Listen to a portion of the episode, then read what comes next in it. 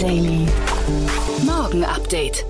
Einen wunderschönen guten Morgen und herzlich willkommen zu Startup Insider Daily. Mein Name ist Jan Thomas. Heute ist Mittwoch, der 14. Juli und das hier sind heute unsere Themen. HelloFresh übernimmt den australischen Anbieter YouFoods. Clubhouse kooperiert mit der TED-Konferenz. TikTok eröffnet seinen ersten Pop-up-Store. Tesla kooperiert mit einem Multiplayer-Shooter. Und Frankreich verhängt ein Rekordbußgeld gegen Google. Heute bei uns zu Gast im Rahmen der Reihe Investments und Exits ist Stefan Jacquemot von TS Ventures aus Köln. Treue Hörer des Podcasts kennen ihn schon aus der Weihnachtsfolge. Wir haben über zwei richtig coole Themen gesprochen, finde ich. Äh, dazu aber gleich mehr. Heute Nachmittag geht es dann wieder um Finanzierungsrunden. Zum einen ist bei uns Frank Salzmann. Er ist der Gründer und CEO vom Startup Helu. Dort geht es quasi um das Thema smarte Dativ-Schnittstelle. Also man hat im Prinzip die CFOs von kleineren und mittelgroßen Unternehmen im Blick und dort wurden gerade 5 Millionen Dollar investiert, unter anderem von Atlantic Labs, aber auch von dem WeFox-Gründer Fabian Wesemann, von dem Big Panda-Gründer Erik Demuth oder auch von Marco Rotzinek von der NOAA-Konferenz. Also ein ziemlich cooler Kreis an Business Angels und Investoren. Und zum Zweiten begrüßen wir Henrik Kramer. Er ist der CEO und Gründer von Fernride ein Unternehmen aus München, das äh, der eine oder andere schon gehört haben dürfte, denn wir haben neulich mit Tina Dreimann schon ausführlich darüber gesprochen. Ein ziemlich cooles Unternehmen, das dafür sorgen möchte, dass ein Lkw-Fahrer in Zukunft bis zu 50 Lkws auf einmal steuern kann. Ja, ihr habt richtig gehört. Also da passiert was richtig Großes. Äh, nicht nur 10x, sondern 50x. Also von daher ein richtig cooles Unternehmen. Und dort wurden auch gerade 7,1 Millionen Euro eingesammelt, unter anderem von 10x aus München, dem Frühphaseninvestor äh, aus München und äh, unter anderem an der Runde auch beteiligt BlaBlaCar CTO Oliver Bonnet und auch Speed Investor und Unternehmertum und Fly Ventures.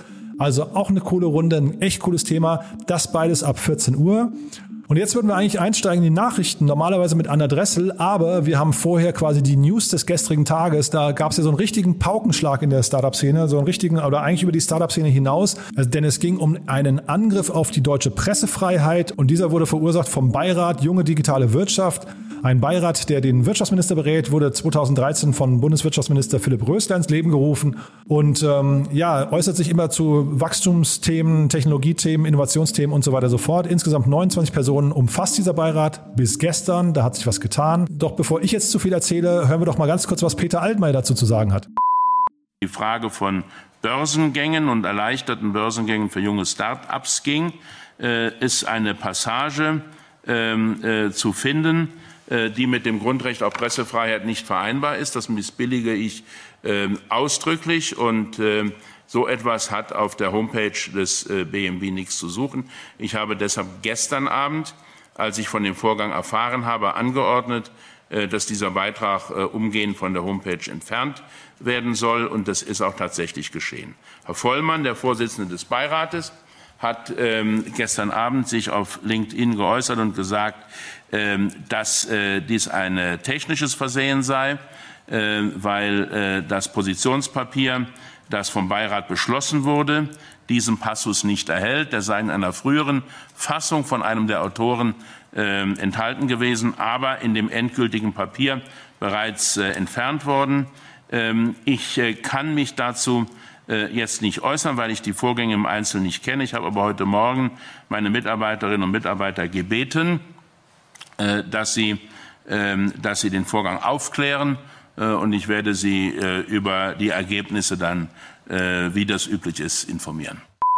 Ja, so klingt Peter Altmaier, ich würde sagen, not amused. Und äh, wir haben gedacht, bevor wir jetzt einsteigen in diesen ganzen, äh, in diese Kakophonie an vielen, vielen Bemerkungen, die hier auf Twitter, auf LinkedIn oder in verschiedenen Startup-Medien gerade oder auch der DJV hat sich ja zu Wort gemeldet, hat gesagt, die Forderung des Beirats an die Adresse der Medien zeugen von völliger Unkenntnis des Journalismus und seinen Aufgaben in der Demokratie. Ist wahrscheinlich alles richtig, aber wir haben gedacht, wir fragen einfach mal nach.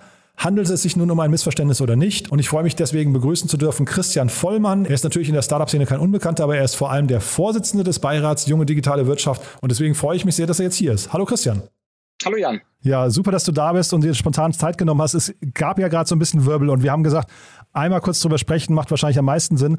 Erzähl doch mal kurz aus deiner Sicht, was da gerade passiert ist. Ja, genau. Also der Beirat Junge Digitale Wirtschaft im Bundeswirtschaftsministerium ist ja quasi ein Beirat, den das Ministerium sich selber gibt, um sich beraten zu lassen, äh, um sich Impulse zu holen. Äh, quasi, ja, es geht darum, die Startup-Szene voranzubringen. Ja, wir sind äh, 29 äh, Gründerinnen und Gründer, die das äh, zu 100 Prozent aus dem Ehrenamt tun. Mittlerweile seit fast neun Jahren bin ich da engagiert und äh, wir haben zu sehr vielen Themen Stellung bezogen, unsere Input gegeben, ja, alle möglichen Themen über, über KI und Regulierung und Diversität unter Gründerinnen etc., Female Entrepreneurship, Social Entrepreneurship und so weiter und so fort. Die Liste ist sehr, sehr lang. Und äh, wie gesagt, 29 Personen und äh, das ist nicht immer ganz einfach, sich da zu koordinieren. Ja, wir bilden zu den Themen äh, dann regelmäßig Arbeitsgruppen, die dann autonom quasi ein Thema bearbeiten. Also wir fragen in die Runde, wer Lust hätte, ein gewisses Thema zu bearbeiten. Äh, in dem Fall Kapitalmarkt, Zugang für Startups waren das eben der Alex von Frankenberg, die Lea Sophie Kramer und der Christoph Gerlinger. Und die Arbeitsgruppe ne, geht dann, ähm, organisiert sich dann autonom, hat in dem Fall äh, das Thema in drei Arbeitsblöcke aufgeteilt. Jeder der drei Personen hat sich einen Arbeitsthemenblock genommen und hat quasi losgelegt ähm, und, und losformuliert und dann äh, den jeweils eigenen Themenblock eben zurück in die große Runde des Beirats gespielt als ersten Entwurf. Und ähm, genau, dabei ist äh, aus der Feder von Christoph Gerlinger das äh, zustande gekommen, äh, was wir jetzt hier leider äh, lesen mussten, ne, weil es natürlich, äh, um es auf den Punkt zu bringen, ähm, einfach Kokolores ist, was da steht. Ja? Warum äh, der Christoph das so formuliert hat in seinem ersten Entwurf, das musst du ihn selber fragen. Ähm, es ist so, dass wir im Beirat dann eben ganz klar das Feedback gegeben haben, dass äh, das nicht unsere Position ist. Ne? Und das war sie auch zu keinem Zeitpunkt und haben darum gebeten, das eben äh, rauszunehmen aus dem Papier. Ähm, und äh, ja, dann ähm, ist es so, dass Miriam und ich als die Vorsitzenden hier den Fehler gemacht haben, das nicht noch einmal final zu kontrollieren, ne, wie es immer so ist. Jeder hat sich dann auf den jeweils anderen verlassen. Also die Arbeitsgruppe hat sich auf Christoph verlassen und Miriam und ich haben uns auf die Arbeitsgruppe verlassen und am Ende ist eine völlig falsche Version angegangen, nämlich dieser ursprüngliche erste Entwurf. Ja. Ähm, und wie gesagt, dafür können wir uns nur entschuldigen. Das ist ein ja, vermeidbarer unprofessioneller Fehler unserer Seite. Miriam und ich übernehmen da auch die Verantwortung.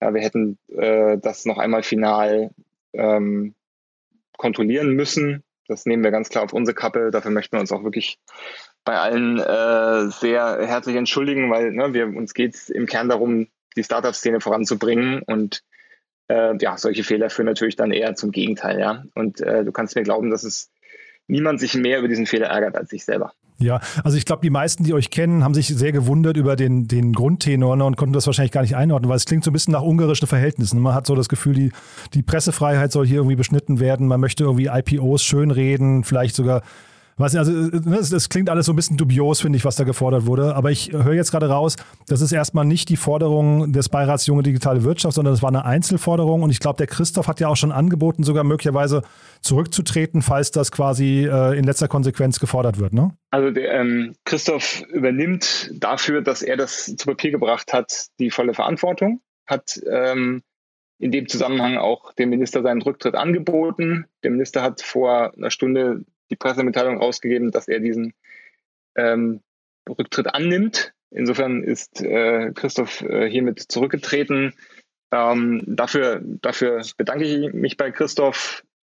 Ähm, ja, wie gesagt, ähm, das, was er da zu Papier gebracht hat, ähm, stammt zu 100 Prozent nur von ihm und von niemandem anders. Es wurde auch nie abgesegnet von jemandem aus dem Beirat, sondern im Gegenteil, es wurde sofort äh, quasi ähm, rausgekürzt aus dem Papier. Nur leider hat es dann die falsche Version äh, online geschafft, was ja, wie gesagt, ne? Ist ja auch ein kleines Wunder, ne? dass, diese, dass so eine Version überhaupt online gehen kann. Das ist ja auch irgendwie, ne? also Altmaier war ja, glaube ich, selbst verwundert. Ja, das, äh, du, das ist, wie gesagt, also ja, wo man arbeitet, passieren Fehler. Ich meine, das ist einfach so. Ja, ähm. Wir wollen es auch nicht überdramatisieren, Christian. Ich finde ja dein, dein, dein, Statement dazu äh, cool. Und ich glaube, die Sache hat sich damit auch sofort wieder erledigt. Also das muss man jetzt auch nicht, glaube ich, aufbauschen.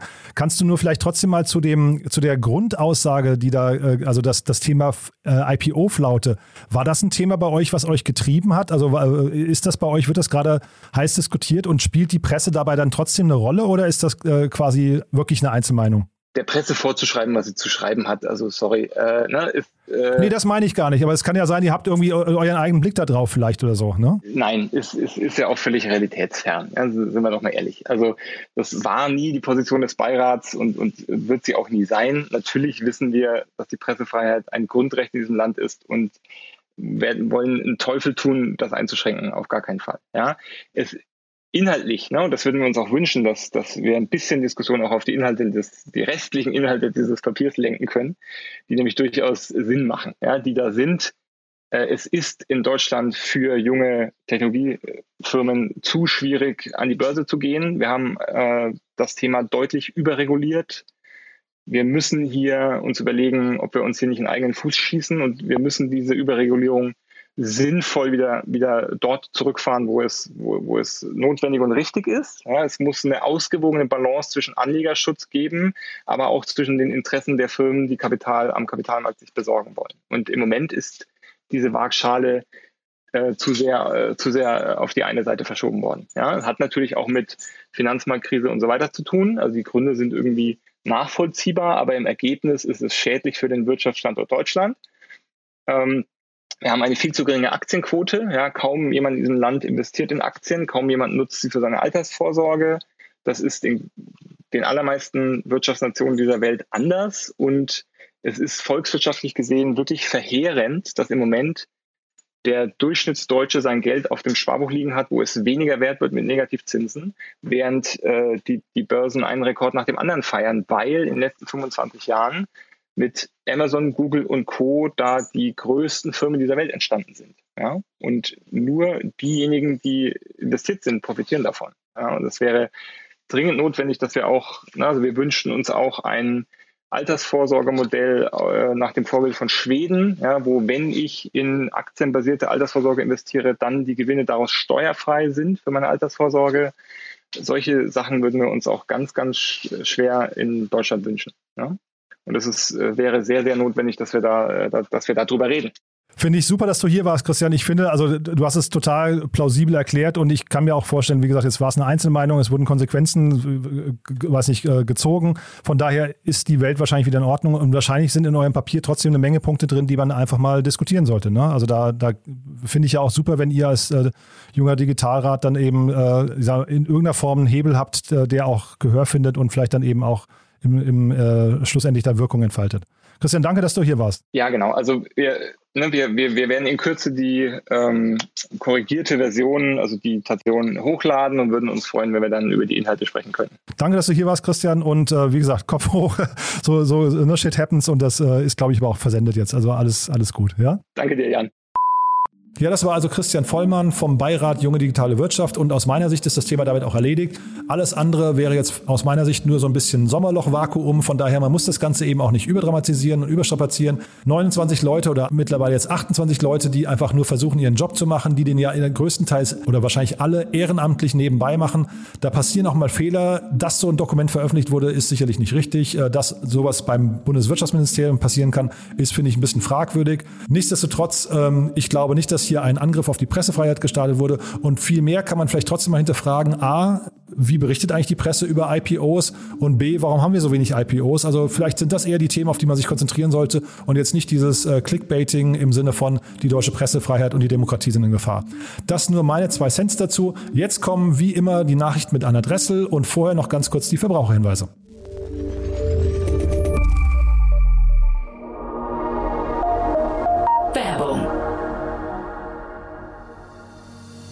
Diese Folge wird präsentiert von Safdesk, der digitalen Buchhaltungssoftware. Die Gründer Fabian Silberer und Marco Reinbold hatten es sich zum Ziel gesetzt, Selbstständigen und Kleinunternehmern den Arbeitsalltag zu erleichtern. Als Söhne von Selbstständigen kennen sie das Problem der nervigen Buchhaltung und haben daher eine Plattform geschaffen, auf der Unternehmer ihre Finanzen stets im Blick haben und mit der die Buchhaltung einfach von der Hand geht. Sichere dir jetzt 100% Rabatt auf die ersten sechs Monate auf www www.safdesk.de slash startupinsider.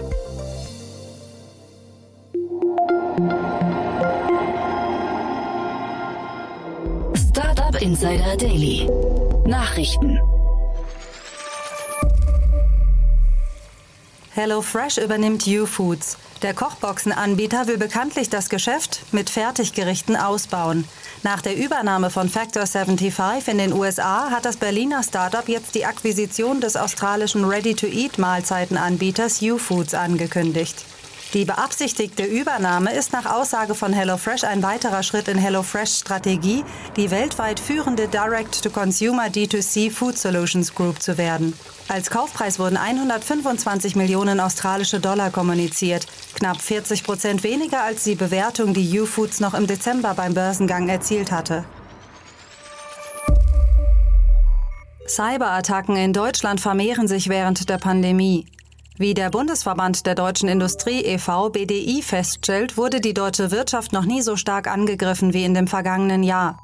Beim E-Mail- und Passwortdiebstahl landet Deutschland einer neuen Studie zufolge weltweit auf dem vierten Platz. Grund hierfür sei der Wechsel vieler staatlicher Behörden, Forschungseinrichtungen und Unternehmen ins Homeoffice während der Corona-Pandemie. Dort habe sich die Angriffsfläche für Cyberattacken durch die Nutzung von digitaler Kommunikation deutlich erhöht.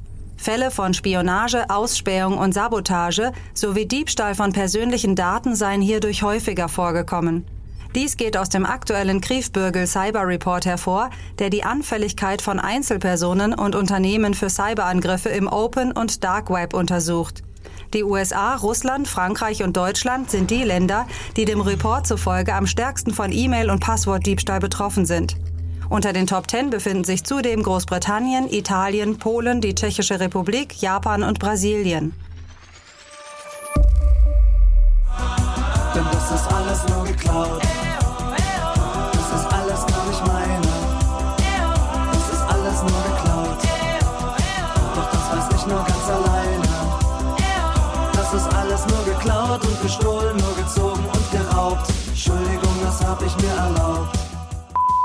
1100 Fake-Domains pro Unternehmen. Das Darknet ist voll von kommerziellen Phishing-Kits und Tutorials rund um das Thema Domain-Spoofing, also gefälschten Webseiten, bei denen Angreifer vortäuschen, die Domain eines Unternehmens zu verwenden, um sich als dieses Unternehmen oder einer seiner Mitarbeiter auszugeben. Dabei sind Basispakete bereits ab 50 US-Dollar erhältlich. Wie der Cyber Threat Intelligence Anbieter Digital Shadows in seinem neuen Report festgestellt hat, wurden allein von März bis Juni 2021 pro Unternehmen rund 360 Fake-Domains neu registriert. Auf das Jahr gerechnet bedeutet dies rund 1100 Nachahmer-Domains pro Unternehmen, die ein potenzielles Risiko für Kunden, Mitarbeiter sowie die Brand Protection darstellen könnten. Insgesamt meldete Digital Shadows über 175.000 Domain-Imitationen in den letzten vier Monaten, März bis Juni 2021. Mit einem Anteil von 20 Prozent sind Finanzdienstleister und Banken am stärksten vom Domain-Spoofing betroffen. Die Nahrungsmittelindustrie folgt mit 12 Prozent, Technologieunternehmen 11 Prozent, Versicherungen 6 Prozent sowie das Gesundheitswesen 4 Prozent gehören ebenfalls zu den Top 5 Branchen. Exklusive TED Talks für Clubhouse. Die Audio-Only-App Clubhouse hat sich einen Deal mit der Konferenzreihe TED gesichert. Jeden Montag soll es auf der Social Network App den Raum Thank Your Ass Off geben. Damit handelt es sich um die erste Social Audio Partnerschaft von TED. Der Clubhouse-Raum wird von dem New York Times Bestseller-Autor und populären TED-Sprecher AJ Jacobs sowie dem kreativen Strategen und gefeierten Clubhouse-Creator Mer Harris moderiert. Für die kommenden Monate werden in den nächsten Wochen weitere Räume bekannt gegeben. Für Clubhouse ist die Partnerschaft sinnvoll, um den zurückgehenden Downloadzahlen entgegenzuwirken. TikTok eröffnet ersten Pop-up Store. Die beliebte Plattform für Kurzvideos TikTok eröffnet in London ihren ersten Pop-up Store. Dort können NutzerInnen einige der beliebtesten britischen Creator live sehen. Zudem sollen sie den Besuchern Tipps und Tricks für die eigenen Videos geben. Der Store trägt den Namen TikTok for You House und Interessierte können sich Sessions buchen, um mit einigen lokalen Influencern aus der App zu sprechen, sich Rat zu holen oder sogar direkt die Ratschläge umzusetzen. Denn es soll neben den Sessions auch die Möglichkeit geben, in einzelnen Räumen TikToks zu drehen und zu teilen. Bis zum 8. August können Interessierte das For You House von TikTok besuchen. Londoner Polizei beschlagnahmt erneut Kryptowährungen. Die Polizei des Großraums London hat im Rahmen einer laufenden Ermittlung wegen Geldwäsche Kryptowährungen im Wert von fast 180 Millionen Pfund, 210 Millionen Euro beschlagnahmt. Es handelt sich um die bisher höchste Summe, die die Londoner Polizei in Kryptowährungen beschlagnahmen konnte. Der bisherige Rekord in Höhe von 114 Millionen Pfund wurde erst vor drei Wochen aufgestellt. Die beiden Beschlagnahmungen hängen zusammen und sind Teil einer groß angelegten Ermittlung wegen Geldwäsche. Französische Kartellbehörde verhängt Bußgeld gegen Google. Im Streit um das Leistungsschutzrecht hat die französische Kartellbehörde ein Bußgeld in Höhe von 500 Millionen Euro gegen Google verhängt. Vorausgegangen war ein Streit zwischen der Suchmaschine und den Verlegern um einen Tarif für die Übernahmen von Nachrichten in Suchergebnisse. Da hier noch keine Einigung erzielt wurde, greift die Kartellbehörde jetzt durch. Innerhalb von zwei Monaten muss das US-Unternehmen nun Vorschläge zur Beilegung des Konflikts machen. Andernfalls riskiert es weitere Strafzahlungen von 900.000 Euro pro Tag. Hauchdünn und wenig Strom. Eine schwedische Forschergruppe der Chalmers Universität für Technologie hat ein elektronisches Papier entwickelt, das das Problem der niedrigen Qualität der Farben umgeht. Mit der neuen Methode wird zwar auch das Umgebungslicht genutzt, um Strom zu sparen, sie bietet jedoch zusätzlich eine hohe Farbbrillanz, die es so bisher nicht gab. Im Gegensatz zur LCD-LED-Methode benötigt der neuartige Aufbau des elektronischen Papiers außerdem extrem wenig Strom. Denkbar sind solche Displays als Werbeposter in E-Readern und anderen Geräten, auf denen Nutzer lange, ermüdungsarm und energiesparend lesen wollen. Daily Fun Fact. What did video games do for you? I mean, they're incredibly engaging, and they made me want to learn how to program computers. Because then I thought, well, I could make my own games. I wanted to see how the games work. Like, how did you create a video game? Tesla trifft auf Multiplayer-Shooter. Der E-Auto-Anbieter Tesla kooperiert mit dem populären Multiplayer-Shooter Player Unknowns Battlegrounds, kurz PUBG. Der 2018 erschienene Battle Royale Shooter ist auch als mobile Version für iOS und Android verfügbar. Mit dem neuesten Update hält Tesla Einzug in den beliebten Shooter. Dann wird es Spielern möglich sein, Teslas Gigafactory zu betreten und mit der Produktion ihres eigenen Tesla Modell Y zu beginnen. Hinter PUBG Mobile steckt das koreanische Entwicklerstudio PUBG Corporation, das zum chinesischen Unternehmen Tencent Games gehört. Tencent ist einer der Hauptaktionäre von Tesla. Nach einer kleinen Werbepause geht es weiter im Programm mit den Kurznachrichten.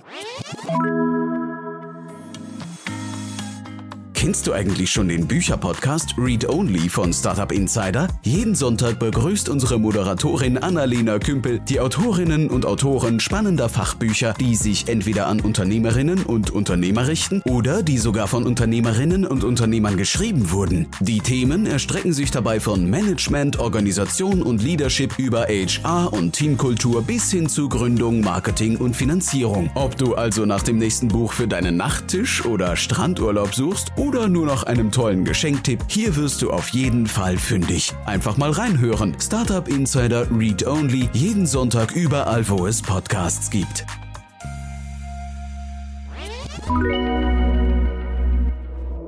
Startup Insider Daily. Kurznachrichten.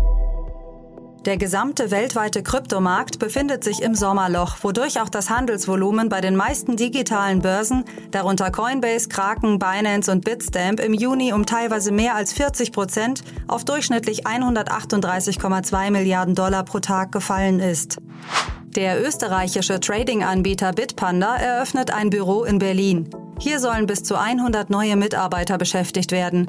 Das Magazin BTC Echo spricht von einem strategischen Knotenpunkt, von dem aus das Unternehmen den umkämpften deutschen Markt erobern will. Elon Musk verteidigt die Übernahme von SolarCity vor Gericht. Eine Gruppe von Tesla-Aktionären wirft Musk vor, die Übernahme nicht im Sinne Teslas, sondern nur aus privaten Interessen vollzogen zu haben. Tesla hatte SolarCity im Jahr 2016 für 2,6 Milliarden US-Dollar übernommen. Laut einer Umfrage der Gesellschaft für Sozialforschung und Statistische Analysen MBH, Forsa, plant mehr als die Hälfte der Bundesbürger, nämlich 51 Prozent, auch künftig digital zu arbeiten. Weber Grill, der Erfinder des Kugelgrills Weber Kettle, wagt sich an die New Yorker Börse. Die Unterlagen der Weber Inc. sollen schon eingereicht sein. Über den genauen Zeitrahmen und die Bewertung samt Preisspanne sind noch nichts bekannt. Das Unternehmen verfügt nach eigenen Angaben über einen Marktanteil von 23 Prozent in den USA und 24 Prozent weltweit. Und das waren die Startup Insider Daily Nachrichten von Mittwoch, dem 14. Juli. Jetzt geht es weiter im Programm mit Investments und Exits. Startup Insider Daily, Investments und Exits. Heute mit Stefan Jacquemot, Investmentpartner bei TS Ventures. Präsentiert von Beiten Burkhardt, euren Partnern von der ersten Beteiligungsrunde bis zum erfolgreichen Exit. Ich freue mich total. Stefan Jacquemot ist heute hier von TS Ventures. Äh, ein, ich sag mal, fast schon Stammgast, auch wenn du jetzt ein halbes Jahr, glaube ich, nicht hier warst. Äh, hallo Stefan. Hallo, hallo Jan, grüß dich. Danke, dass ich hier sein darf. Ja, ich freue mich sehr. Wir hatten ja im Weihnachtspodcast äh, schon, schon, sag mal, wirklich das große Vergnügen. Und dann war auch Tim Schumacher ja ein paar Mal hier bei uns schon zu Gast. Ähm, zum einen in der gleichen Rolle, in der du heute hier bist, aber auch, äh, weil er mal TS Ventures so ein bisschen vorgestellt hat. Für die, die es nicht gehört haben, musst du, glaube ich, dich und auch TS Ventures nochmal kurz vorstellen. Gerne. Ähm, also Stefan Jacquemot, ähm, betreibe zusammen mit äh, Tim Schumacher TS Ventures. Ähm, gestartet als TS Ventures, Tim Schumacher Ventures, heute gern auch Tim und Stefan Ventures, ähm, ist ein, ähm, ja, sage ich mal, klassisches Angel-Vehicle. Wir haben unsere äh, Einlagen gepoolt in der TS Ventures und investieren aus der Gesellschaft heraus ähm, in der Seed, also Pre-Seed, Seed bis Series A Phase in Startups, haben als ähm, Vertical-Themen äh, fokussiert uns auf ähm, Advertisement, Tech, äh, Marketplaces, SaaS äh, und ähm, schon eigentlich relativ lange äh, auch schon in Climate Tech-Themen. Ähm, und vom regionalen Fokus her ist klar eine, eine Großzahl unseres ähm, Portfolios in Deutschland, aber wir investieren auch in Europa und in den USA und haben jetzt ja, knapp über 20 Firmen, die wir aktiv in unserem Portfolio betreuen. Und ähm, ja, sind da auch gerne aktiv. Äh, wir bringen also diesen berühmten Value-Add äh, mit dazu, nicht einfach nur das Geld, sondern äh, sitzen gerne auf Augenhöhe mit den Gründerinnen und Gründern am Tisch und philosophieren gerne über Geschäftsstrategien, helfen bei den Fundingrunden, helfen bei Legal-Themen helfen beim Produkt sehr viel mit. Ähm, ja, das sind so unsere Themen. Und ihr sitzt auch schwerpunktmäßig in Köln. Du hast zwar gesagt Deutschland, aber Köln ist wahrscheinlich so der sag mal, da, da, freut ihr euch über lokale äh, Heroes auf jeden Fall, wenn die sich melden, ne? Äh, total. Also äh, gerne äh, Kölner Startups. Äh, da sind wir immer auch sehr schnell mit Terminen, weil wir gerne das lokale Ökosystem äh, unterstützen und treffen uns auch hier immer gerne mit Teams. Ähm, die Situation in Köln ist natürlich leider noch nicht ganz so ähm, wie in Berlin oder München, aber da wollen wir hier natürlich auch sehr stark aktiv sein und das äh, wieder auch oder wollen es ausgleichen. Ähm, aber natürlich können sich bundesweit Teams bei uns melden, tsventures.io. Äh, IO, so, also die Domain IO, ein bisschen phonetisch in Anlehnung an IO, sicherlich eines der besten Investments von Tim äh, in der deutschen Startup-Szene, ähm, haben wir da ganz bewusst gewählt. Äh, und tsventures.io, da erreicht man auch tatsächlich mich, hinter der E-Mail-Adresse stehe ich. Und wer also Interesse hat, mal mit TS Ventures zu reden, mit uns zu reden, äh, kann sich da sehr, sehr gerne melden. Und damit man jetzt sehen kann, welche Expertise da quasi an der anderen Leitung, am anderen Ende der Leitung ist, dann können wir jetzt mal in die Details gehen. Stefan, du hast ja zwei richtig coole Themen mitgebracht, die wir heute mal besprechen wollen. Ne? Wir fangen an mit Remote, hast du gesagt, ne? Genau, also das eine Thema, ähm, äh, was ich äh, total äh, spannend finde, ist ähm, äh, das Investment, äh, was jetzt äh, verkündet worden ist in Remote, ähm, sitzt in Portugal. Eine Firma, ähm, ich glaube, was war das jetzt, eine Series B, man kommt ja in der heutigen Zeit immer so ein bisschen durcheinander. Äh, wir sind, glaube ich, nicht mehr weit entfernt, bis das Seed-Runden genannt werden. Also 150 Millionen ähm, äh, ist das ist geflossen in ein, in ein Startup und sind damit jetzt Unicorn-Bewertung. Und ähm, ja, warum ich mir das rausgesucht habe, äh, dass wir darüber reden, ist, ähm, ich meine, klar, es ist sehr offensichtlich, äh, in Pandemiezeiten ähm, äh, sind alle ins Homeoffice gegangen. Aber ähm, wer jemals versucht hat, ähm, international zu recruiten, also nicht einfach nur in Deutschland, in seinem Heimatland, also in derselben Jurisdiktion, äh, Leute zu heiren und die dann in, in München oder in Berlin oder in Köln oder Hamburg oder ähm, in Oerkenschwick sitzen, äh, das ist alles kein Problem. Aber sobald es dann ähm, Cross-Country wird, also man aus anderen Ländern heraus Talente versucht zu rekrutieren, dann ist das gar nicht so trivial, wenn man da keine äh, Landesgesellschaft äh, gegründet hat. Und ähm, das Unternehmen ist äh, in den letzten, in der Pandemie, glaube ich, unglaublich gewachsen. Ähm, äh, in, ich habe jetzt gerade die Zahlen nicht im Kopf, aber äh, hat gerade in den letzten Monaten unglaublich viel äh, an Umsatz gesteigert, äh, dreifach, vierfach, glaube ich. Und ähm, das ähm, äh, überrascht natürlich nicht, aber es ist einfach äh, ein Backbone, es ist einfach eine Basistechnologie, die dadurch ein Basisprozess, der jetzt etabliert wird, der einfach ermöglicht, ähm, dass Remote-Teams äh, ähm, äh, ja, geheiert werden können, weil äh, das wird bleiben. Das wird nach der Pandemie nicht mehr zurückgehen.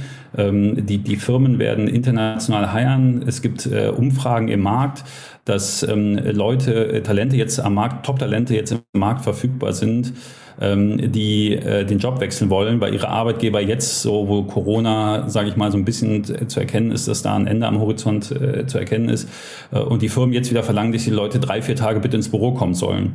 Und die Leute es einfach nicht mehr machen und dann einfach sagen, das mache ich nicht, ich, ich, ich gehe nicht mehr fest ins Büro. Wenn ich das will, mache ich, wenn ich freiwillig das darf, aber ich mache es nicht mehr gezwungenermaßen.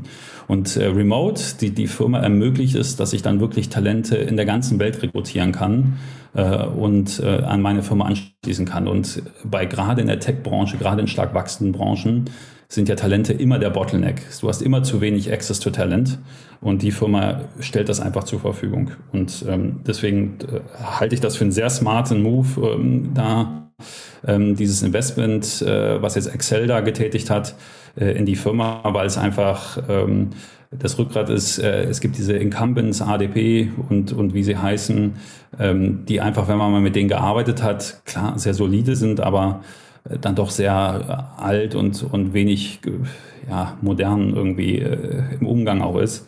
Äh, da ist so eine Firma natürlich dann einfach ein, das, was jetzt in der heutigen Zeit kommen muss. Dann sag nochmal, Stefan, sag mal, ist das, ein, ist das ein Thema, das ihr momentan auch bei euren Portfoliounternehmen seht? Ist das so, äh, entsteht da quasi Nachfrage nach ausländischen Talenten, die dann auch im Ausland bleiben? Und vor allem, ihr seid ja im Seed-Bereich unterwegs, geht das auch schon früh los? Ähm, also da mache ich tatsächlich privat gerade eine sehr steile Lernkurve, muss ich sagen, weil hättest du mich das jetzt vor 18 Monaten noch gefragt, wie ich zu Remote-Teams stehe in der Frühphase, in der Gründungsphase, hätte ich dir als Investor klar äh, gesagt, ähm, die Teams müssen zusammensitzen. Äh, man muss sich in der, zu, zusammensitzen und eine Firma bauen, ein Produkt bauen, Kundenfeedback äh, schnell und iterativ einbauen. Und ich sehe jetzt im eigenen Portfolio, dass äh, wir Teams haben, die wir selber noch nie gesehen haben, als wir die investiert haben, und Teams, äh, wo sich die gesamte Firma selbst noch nie komplett gesehen haben, ähm, weil sie auch remote first gestartet sind. Und äh, da lerne ich jetzt auch gerade dazu. Das beobachte ich mit großem Interesse, wie sich das äh, entwickelt, äh, weil ich äh, ganz klar der Anhänger oder gehörte zu den Anhängern, die gesagt haben, niemals funktioniert das.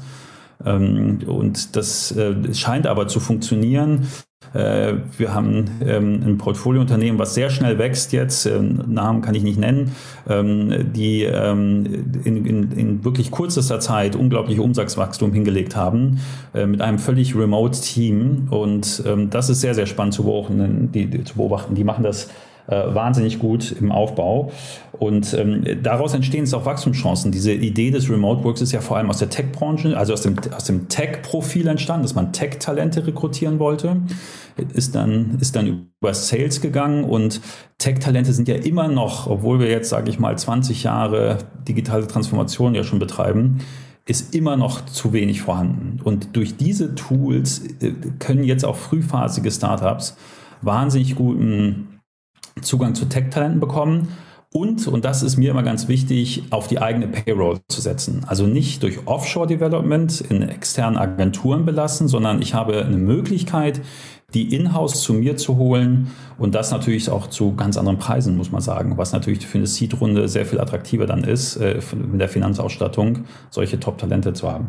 Äh, also ich bin total bei dir. Ich glaube, es fehlen wahrscheinlich noch so ein bisschen die Erfahrungswerte, ne? weil noch keiner ganz genau weiß, wohin diese Reise, also zum einen von, du hast ja gerade auch Investments angesprochen, die man jetzt irgendwie nur noch remote äh, zum Teil verteilt. Ne? Wir, wir, wir diskutieren hier manchmal Tiger Global, die halt irgendwie mit den dicksten Checks in, in, äh, innerhalb von zwei Wochen in Unternehmen investieren, die sie noch nie gesehen haben. Also irgendwie ein bisschen, bisschen auch irre, was da gerade passiert, finde ich. Ich frage mich so ein bisschen, äh, und das vielleicht nochmal die Brücke, ihr habt ja auch ein Portfoliounternehmen, was sich mit der Kultur beschäftigt, ne? weil ich versuche zu verstehen, wie kriegt man überhaupt eine Verbundenheit mit dem Unternehmen hin oder auch mit dem Mitarbeiter, dass der nicht einfach sagt, ich bin so ein Fähnchen im Wind und nach einem halben Jahr wechsle ich zum nächsten und zum nächsten und zum nächsten, bis dann das beste Angebot kommt. Äh, das ist tatsächlich auch eine Gefahr, ähm, dieses, dieses ähm, ähm Job wechseln und äh, Job rekrutieren. Es gibt äh, ein Post, ich weiß nicht, ob das ein Urban Legend ist, ähm, wo ein Techie behauptet, er würde gerade für vier Firmen gleichzeitig arbeiten und horrende Gehälter bekommen bis die mitkriegen, die vier Arbeitgeber, dass er sie alle vier betrügt, hätte er schon eine Million äh, Euro verdient und das wäre okay für ihn und dann würden sie ihn alle rausschmeißen und er würde in einer Jurisdiktion leben, wo man ihn nicht dran kriegt. Also das ist natürlich furchtbar sowas ähm, und ich will da jetzt keine falschen äh, Ideen verteilen. Ähm, also was wir, wir haben in ein Startup investiert, wie du gerade angesprochen hast, ähm, äh, in Remi, remi.so aus Berlin.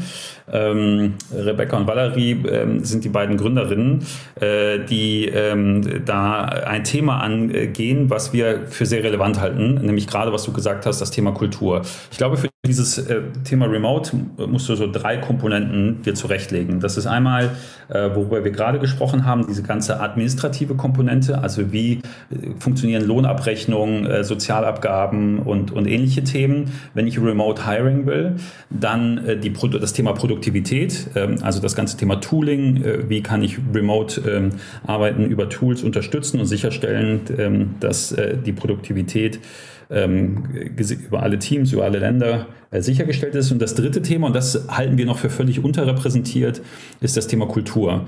Also, ähm, dass man nicht einfach nur fachlich an dem Thema arbeitet und sich durch das Produkt oder, ähm, äh, sage ich mal, dem Thema, dem sich die Firma verschrieben hat, identifiziert, sondern äh, das, was man ja auch sonst, äh, sage ich mal, in der Offline-Welt sehr an seinem Arbeitgeber schätzt, dass man einfach nette Kollegen und Kolleginnen hat, dass man einfach auch vielleicht privat was unternimmt, dass man diesen berühmten an der Kaffeemaschine mal einen Schnack halten Situationen hat.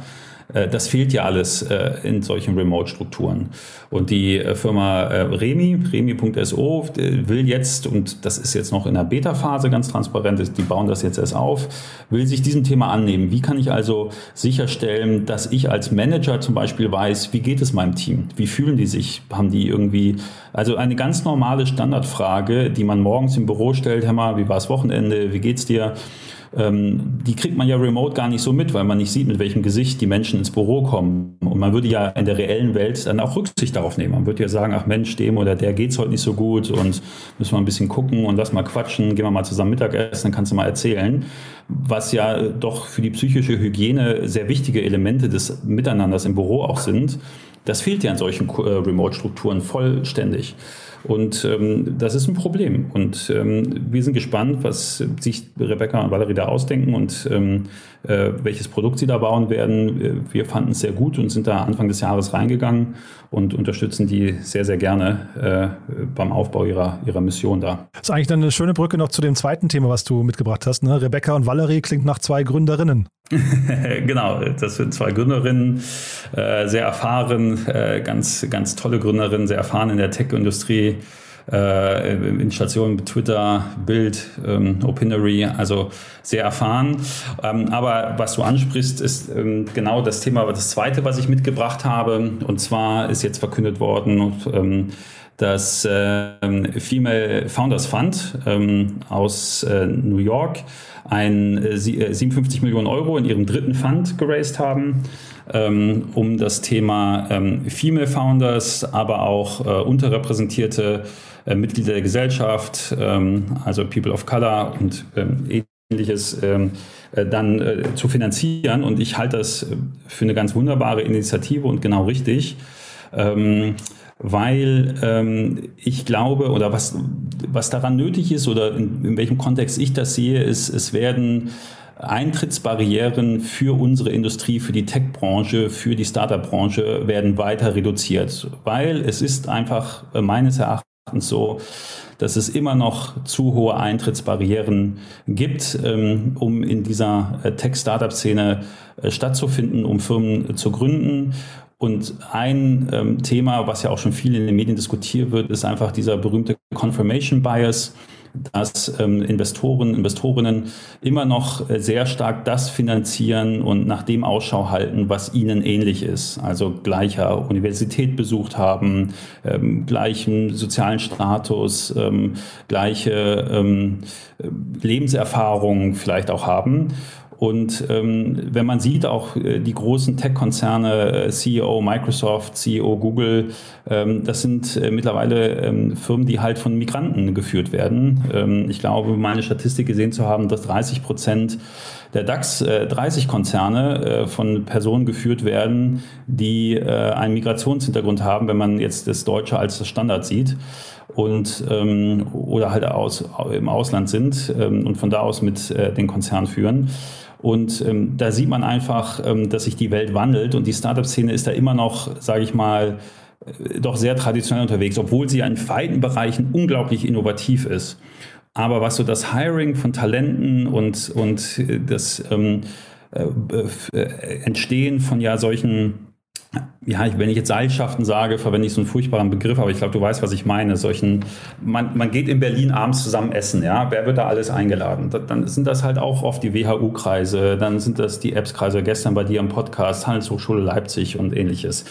Und dass man da solche ähm, Clubs, die auch alle gut sind und die auch weiter bestehen soll, dass man aber diesen Kreis erweitert, dass man seinen Blick erweitert und Talenten, die es auch in anderen Industrien gibt, ähm, oder anderen Hintergründen gibt, äh, da äh, mit reinzieht. Wir hatten bei TS Ventures vielleicht ganz kurz jetzt eine Praktikantin, äh, äh, Claudia Gusi, ähm, und ähm, auch mit ukrainischem Hintergrund, ähm, die einen fantastischen Job äh, bei uns gemacht hat, die jetzt nach Berkeley geht ähm, für ihr Auslandssemester und die auch nochmal eine ganz andere Sichtweise bei uns ins Büro reingebracht hat, äh, auf Teams zu gucken, auf, Team, ähm, auf, auf Ideen zu gucken, auch wie sie Ideen bewertet, was äh, total spannend war und ähm, was eigentlich ein schlechtes Licht auch auf uns wirft, dass wir das vorher selber so nicht immer gesehen haben und ähm, was ich äh, einfach inspirierend finde, sowas. Und durch Female Founders Fund, die das muss man ja auch klar sagen, die ja nicht nur, äh, es sind ja nicht nur, es müssen ja nicht nur Frauenteams sein, also die, die komplett von Frauen geführt sind, sondern es sind Frauen in Leadership-Positionen, ähm, die da sein, aber da sind auch andere, da sind auch Männer dann in Leadership-Positionen, das ist also nicht nur All-Female-Team.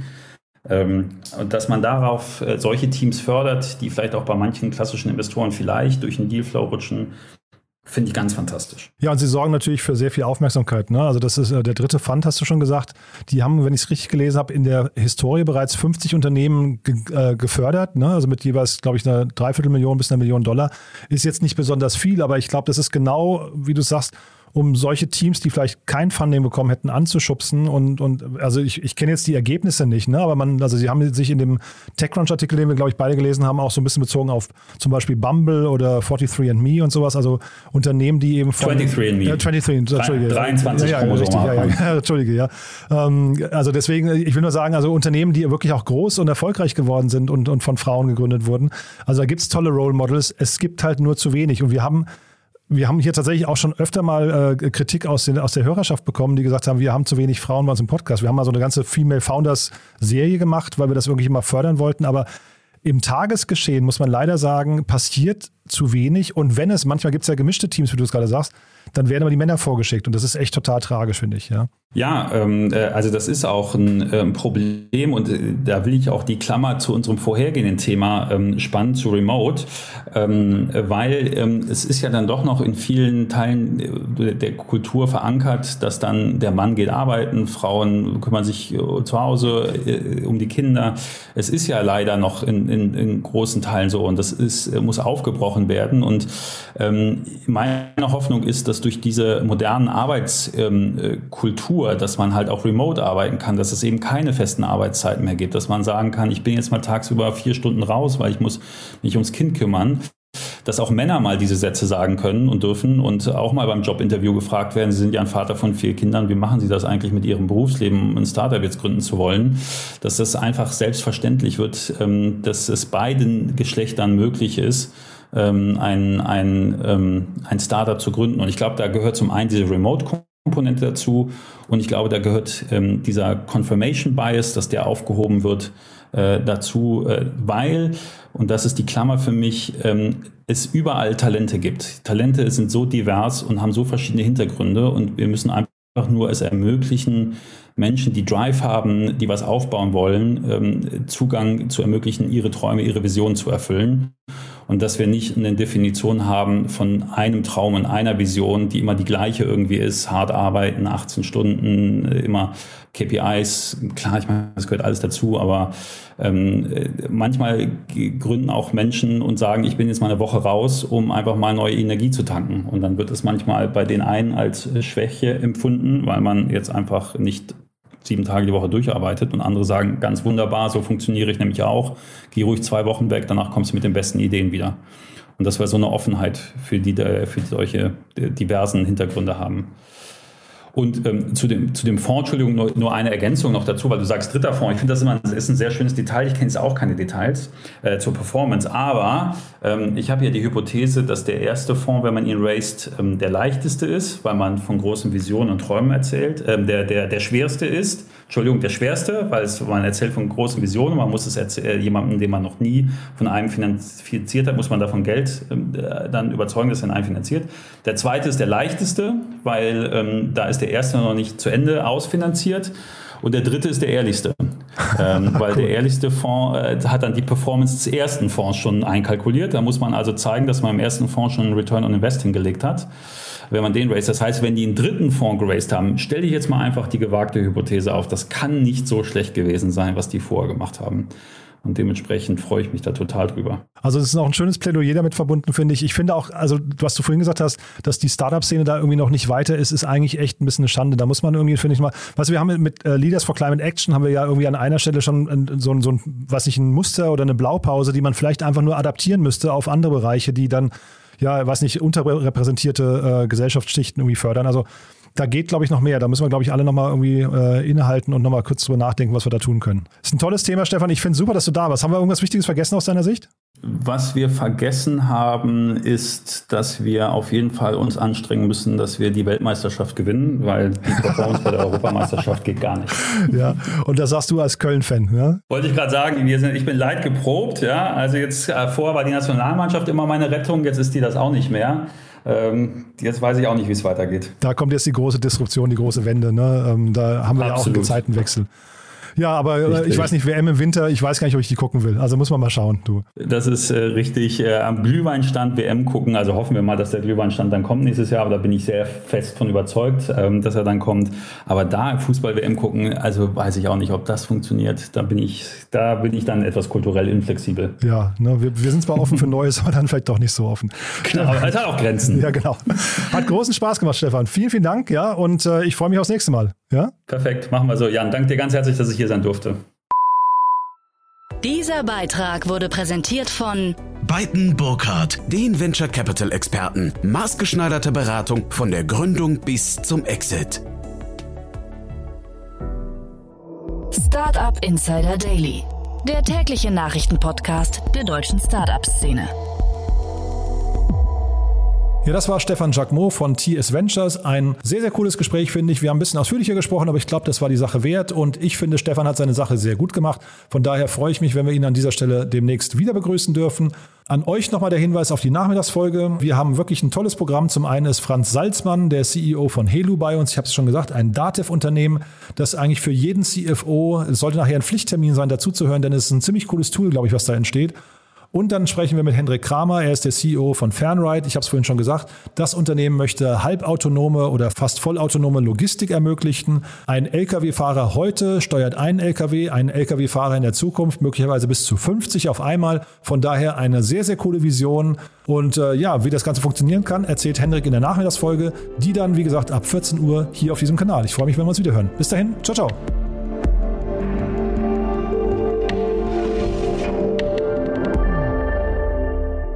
Diese Folge wurde präsentiert von Safdesk, dein Partner für smarte und digitale Buchhaltung. Mehr Informationen unter www.safdesk.de.